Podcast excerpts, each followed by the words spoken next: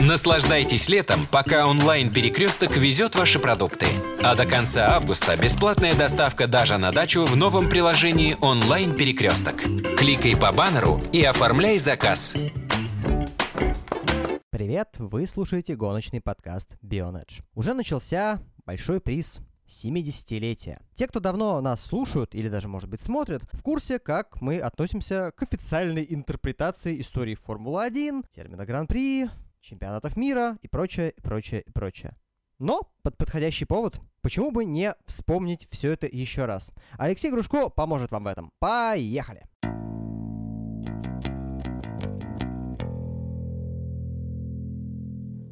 Ну что, 70 лет Формула-1, пацаны и девчата, да? Хорошо.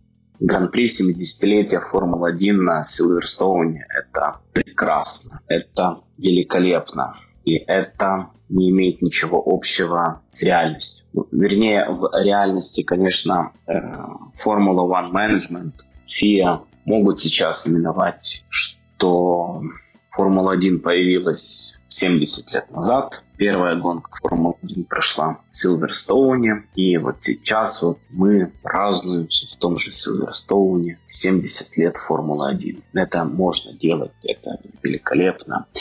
И это называется исторический ревизионизм. То есть, когда мы с позицией современности пытаемся э, переделать э, события прошлого. Вот. Мы стараемся события прошлого загнать в какие-то рамки, которые нам сейчас более понятны, э, рамки, которые более э, легки для восприятия. Э, но это все приводит к тому, что мы искажаем ту реальность, которая была раньше. А если мы посмотрим на периодику 70-летней давности, то мы нигде не увидим э, бравурные заголовки «Ура, ура! Прошла первая гонка Формулы-1! Ура! Стартовал наконец-то чемпионат мира Формулы-1! Ура, товарищи!» Этого всего не было. Сейчас, сейчас а, нам э, стараются преподнести, что именно так и было. Но даже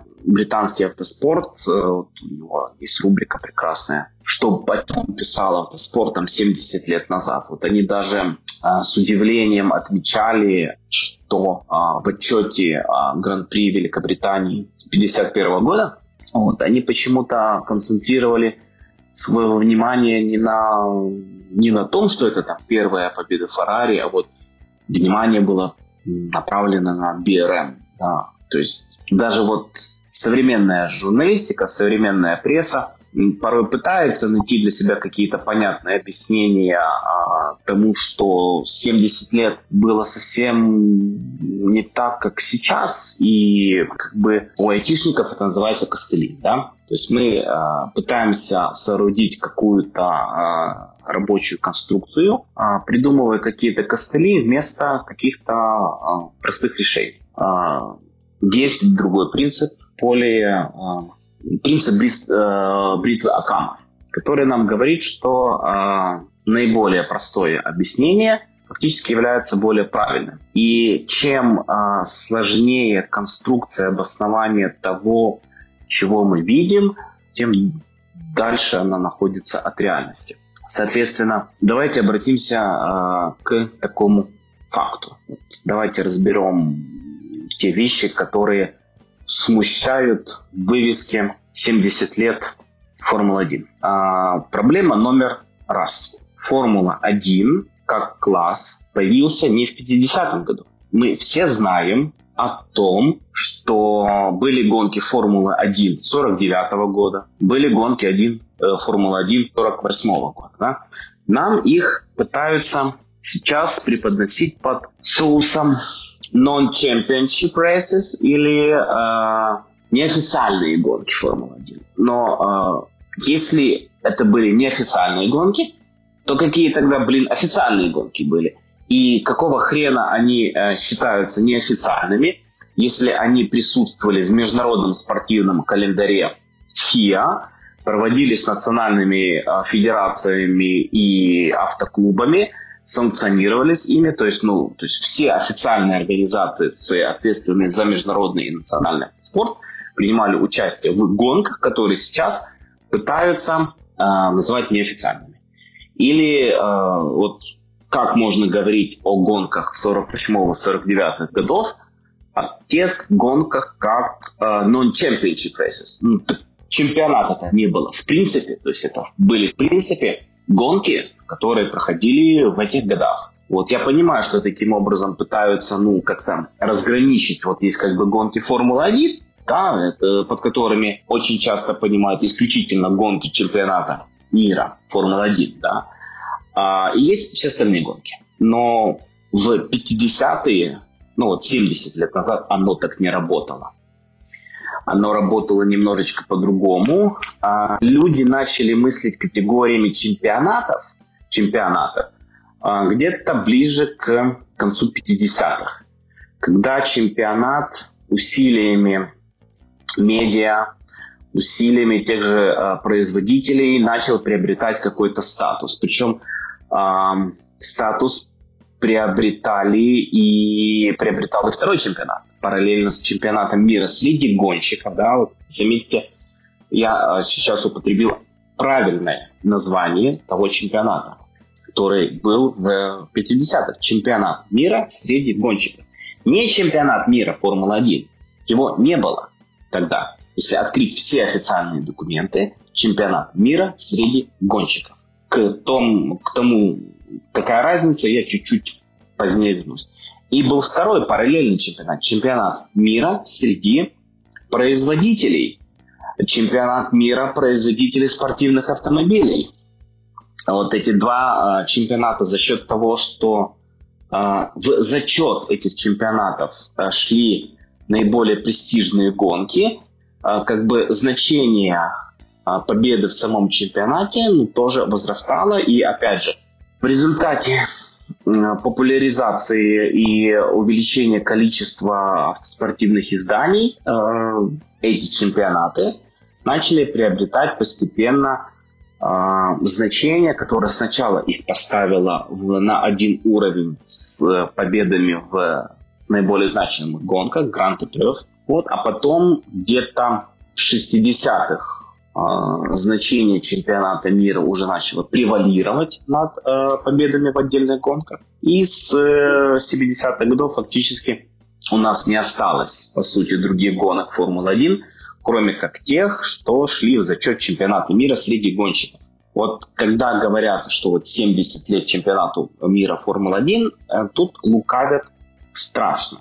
Э, чемпионат, чемпионату мира Формула-1 не 70 лет. Чемпионату мира Формула-1 40 лет. Это как бы, ну, тоже крутая, интересная, хорошая цифра, но э, это не 70 лет, да. А, почему так? Еще раз повторюсь, что чемпионат был учрежден в 49 году под вывеской «Чемпионат мира среди гонщиков». И его календарь состоял из Гранд Эпрев, за исключением э, 24 часов Лимана, это были самые крутые гонки в мире на тот момент, которые могли проводиться национальными автоклубами, федерациями э, по тому регламенту, который их больше устраивал. В Европе всех больше устраивал регламент Формулы-1 на тот момент, а в Америке Инди 500 проходила еще по регламенту довоенной международной формулы, который был принят в 1938 году. Они поменяли регламент в 50-х, вот, но они поменяли на, его, на свой внутренний регламент. Вот при этом гонка оставалась в календаре чемпионата мира среди гонщиков как Гранд Эпрев. Его э, Инди 500 оттуда выкинули вследствие а, усилий клуба спортивных автомобилей Америки, а, которые говорили, что вот мы сейчас проводим Гран-при США, но не может быть такого, что вот проводится Гран-при США и Инди 500. Тогда а, ну, в голове какая-то ну, нескладуха была о том, как это может, может быть. Более одного Гран-при в стране. Да? А, чемпионате мира. То есть каждая страна должна была принимать один чемпионат мира. Пескара 1957 года это позорное исключение, которое было связано с тем, что в результате отмены гонок э, была угроза вообще проведения чемпионата мира как такового, потому что если, если бы не провели 7 этапов, то э, 7 этапов именно по регламенту Формулы-1 уже вот к концу 50-х понимали,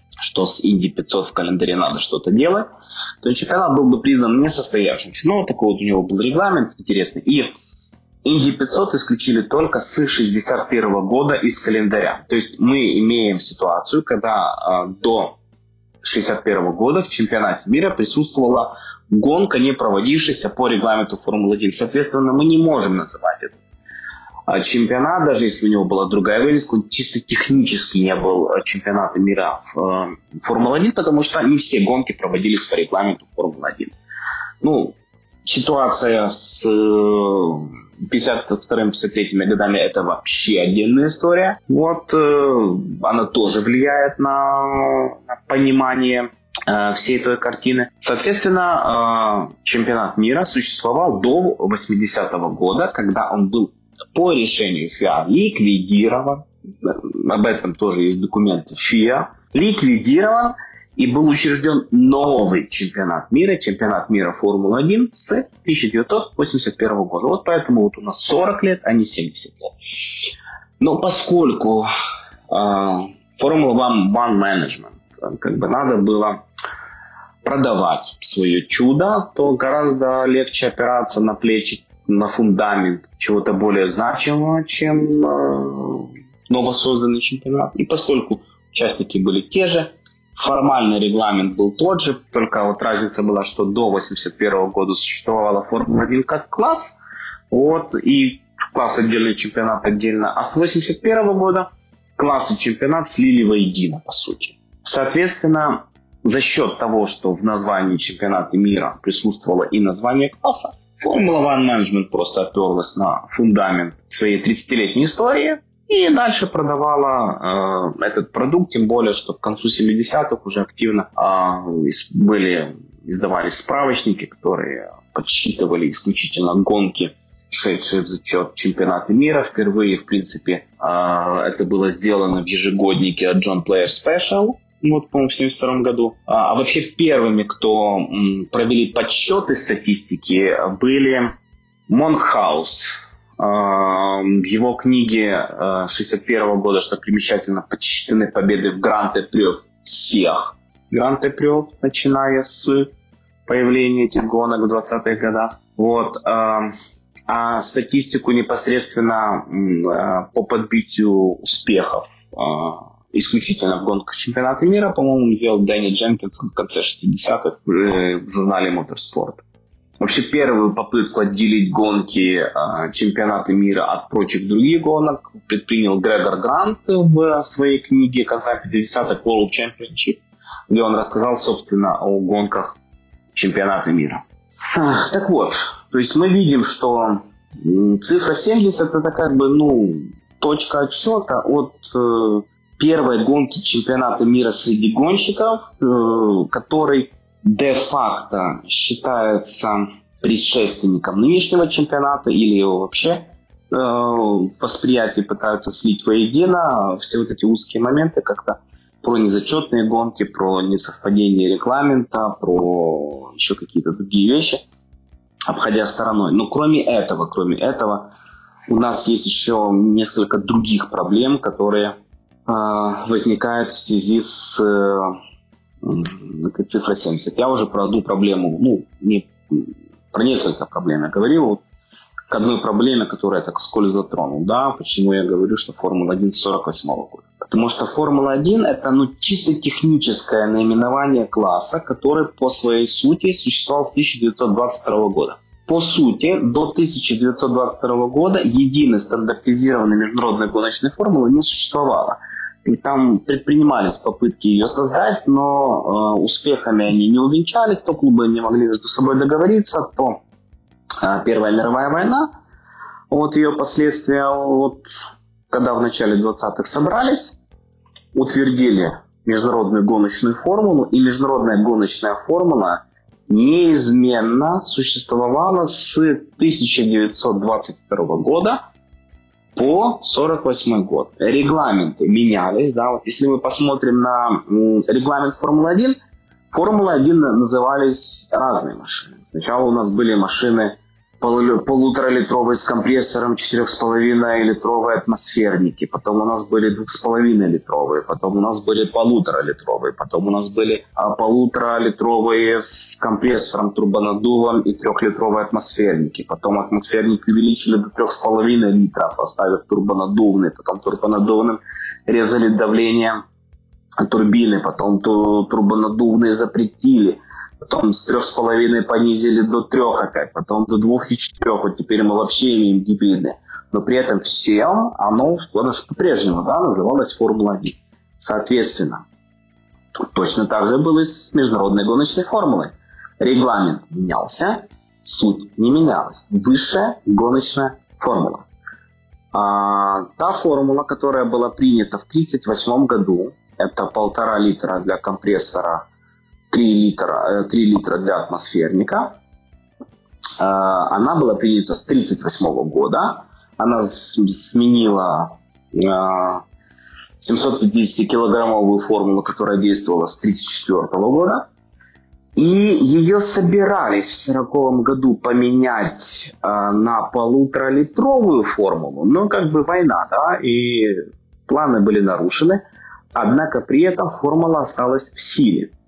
И когда в 1946 году Международная спортивная комиссия ФИА собралась впервые после войны, то есть впервые с 1939 года, а, была попытка в 40-м собраться, но там кворума просто не было, там приехал только представитель Италии. А, то а, на 46 год было принято решение оставить довоенную формулу в силе, а с 47 года ввести то, что потом назовут Формула-1. Но почему назвали Формула-1? С 1947 года вступала в силу новая формула, полтора литра компрессор, 4,5 атмосферник. Фактически собрали в кучу ту технику, которая осталась после войны и которая была способна ездить. Новые машины толком никто пока не собирался строить. Пару гонок организаторы и в 1946 году провели, однако вот тут у нас Э, любопытный момент получается. Поскольку в 1946 году действовал еще другой международный гоночный регламент, и технически те гонки, которые прошли по регламенту полтора-четыре с половиной, они то, что потом называют, назовут гонками свободной формулы. А, есть тоже такое понятие любопытное. А, под словом гонки свободной формулы валят все то, что непонятно э, с точки зрения международных регламентов – но при этом внутри этих гонок свободной формулы у организаторов могли быть какие-то свои внутренние регламенты. И вот с 1947 года действовала просто новая международная гоночная формула. А это не новая международная гоночная формула как явление. Просто в очередной раз поменяли технический регламент. И когда в 1947 году э, ввели новую, дополнительную международную гоночную формулу, менее мощную, 2 литра атмосферник, э, пол-литра компрессор, то понадобилось как бы, ну, различать их.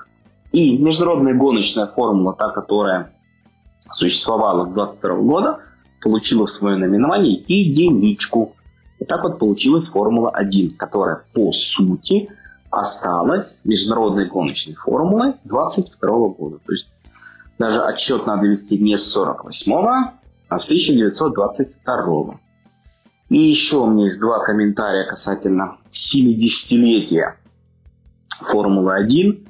Вот э, не так давно, не так давно было 70-летие Гран-при Монако. Какая точка отчета использовалась?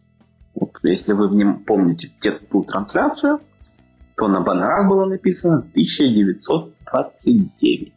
И у некоторых была ошибка.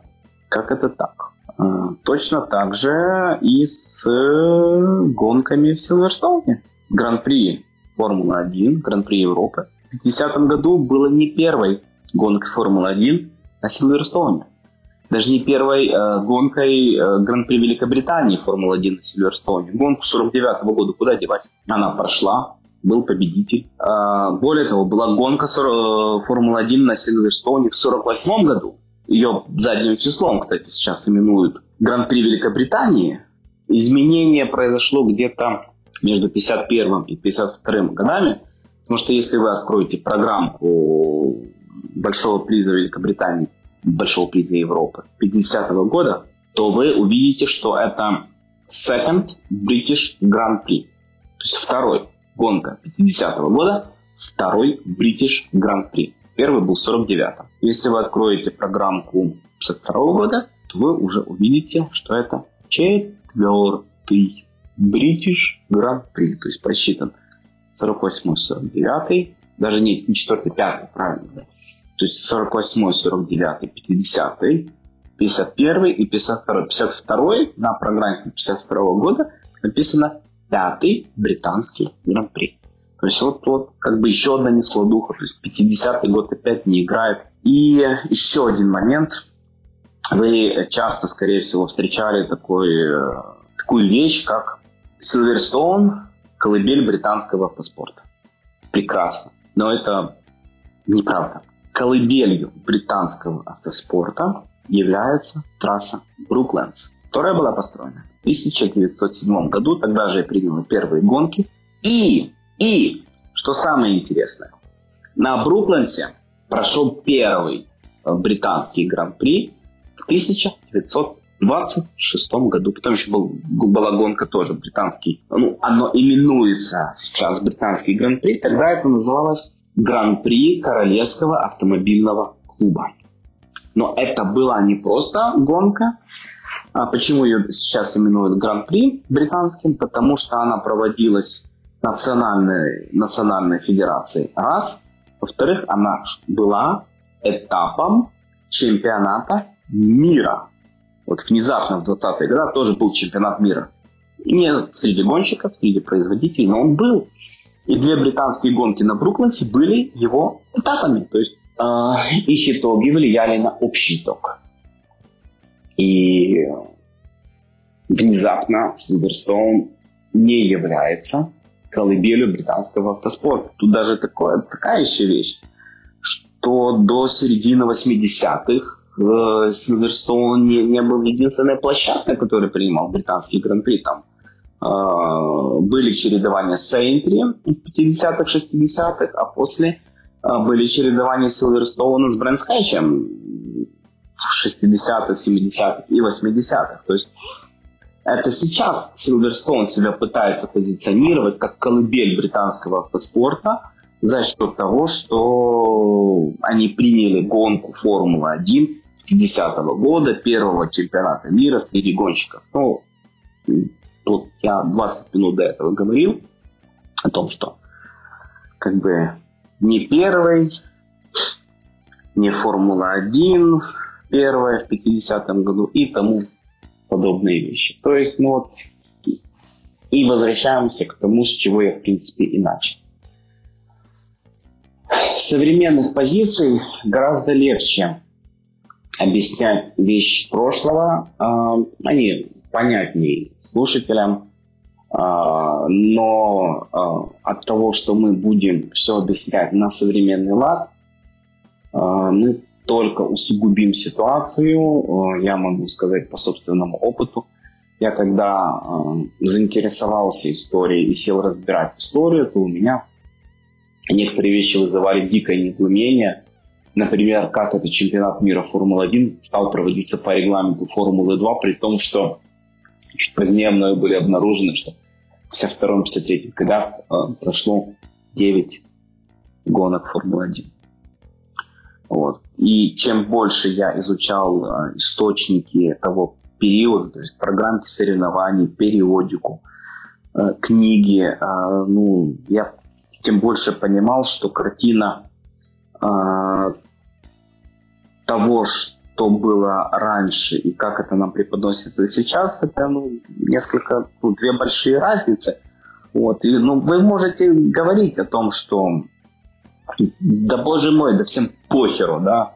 Вот. 50-й, не 50-й, 48-й, 22-й, ну, мы любим гонки, кому, кому есть дело до этой истории. Ну, мне есть дело, например, до этой истории. Те, кто не помнит свою историю, в принципе не имеют будущего.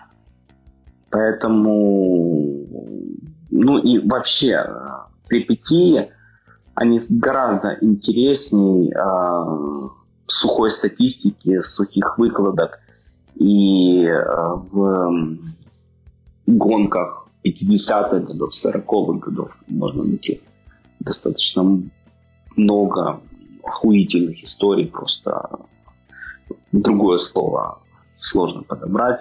Поэтому вот так. Вот такая вот ситуация у нас с Гран-при 70-летия Формулы-1. Праздновать, конечно, можно, вот, но это достаточно условная дата с э, точки зрения того, как все было на самом деле. Конечно, э, в ретроспективе можно найти какие-то вехи, какие-то реперные точки, а, что-то можно принимать за точку отсчета, можно что-то принимать за точку отсчета статистики. Такой э, точкой как раз и практически у многих авторов и справочников является Большой приз Европы 1950 года. Очень часто ошибочно, ну как ошибочно, там было двойное название, но основное название это было именно Большой приз Европы. И, кстати, королевская семья туда приехала. Не потому что э, открытие чемпионата мира было. Ни слова вы не найдете об этом в британской периодике. Британская семья, королевская семья туда приехала, потому что Великобритания впервые получила э, право проводить самую престижную гонку Европы. Именно гонку с названием большой приз Европы.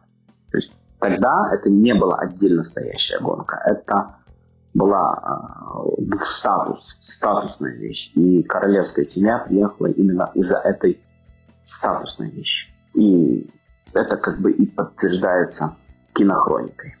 Кстати, королевы нынешней там не было. Это была ее сестра принцесса Маргарет. Она похожа на нынешнюю королеву. Вот. А, поэтому, да, а, Гран-при Великобритании 50 -го года а, считается отправной точкой, началом всего и всея, но реальная история была совершенно другой и гораздо интереснее.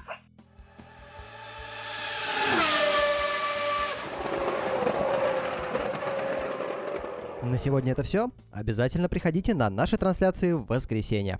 До встречи, пока-пока.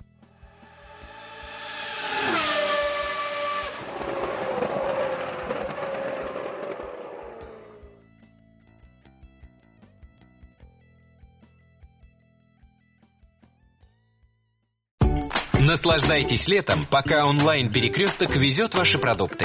А до конца августа бесплатная доставка даже на дачу в новом приложении онлайн-перекресток.